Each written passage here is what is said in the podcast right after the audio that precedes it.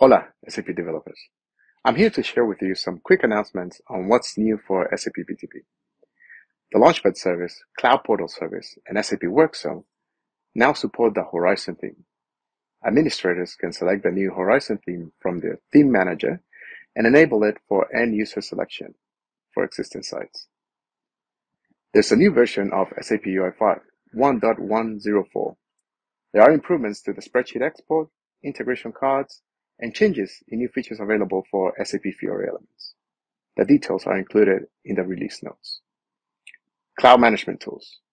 Two new operations have been added to the account service API of the SAP Cloud Management Service. The operations will allow you to easily delete BTP sub-accounts with data. This functionality is also available via the BTP command line interface. Now, be cautious when using this new feature, as sub-account data is deleted permanently. There's more updates available, and I encourage you to visit the What's New for SAP BTP website. Bookmark it and visit it frequently if you want to know the latest updates in the different BTP services. We've got some great news for all you builders out there. If you're a user of the low-code tools extension in SAP Business Application Studio, you'll be pleased to know that the data center availability for this extension has been extended and there's now also a free tier plan. In addition, there's a dedicated SAP Business Technology Platform booster. Get started with SAP Business Application Studio. There are also some new product enhancements in SAP Process Automation. There are enhanced conditions in the Process Builder. You can now add email notifications to processes via your SMTP server, which you can configure.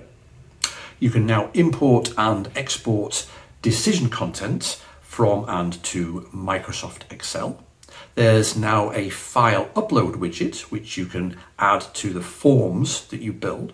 And there are also enhancements in the area of process visibility and automations.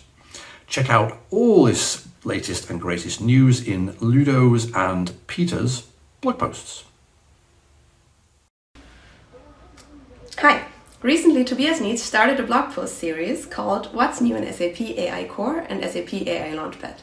In his Q2 blog from last week, he announced that AI Core now supports SAP HANA Cloud Data Lake files as object store. The data lake files are based on the Web HDFS protocol and give you the option to now store your artifacts directly within your SAP environment.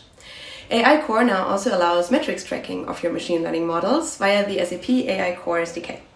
This way you can use the SDK to log, query, modify and delete your metrics. And in addition to that, you can use AI Launchpad to compare and visualize metrics of your training jobs, either with tables or with different chart types available. You can now also use AI Launchpad to manage the Git repository connected to your AI core instance, the sync applications, and the Docker registry secrets. You can also use AI Launchpad to perform the setup steps of AI core. Furthermore, AI Launchpad now supports service key uploads to connect to your AI core instance even faster. It supports new languages and is now available in eight different languages. And with the new Meta API, you will now only see the capabilities of the AI API that are actually supported by your runtime.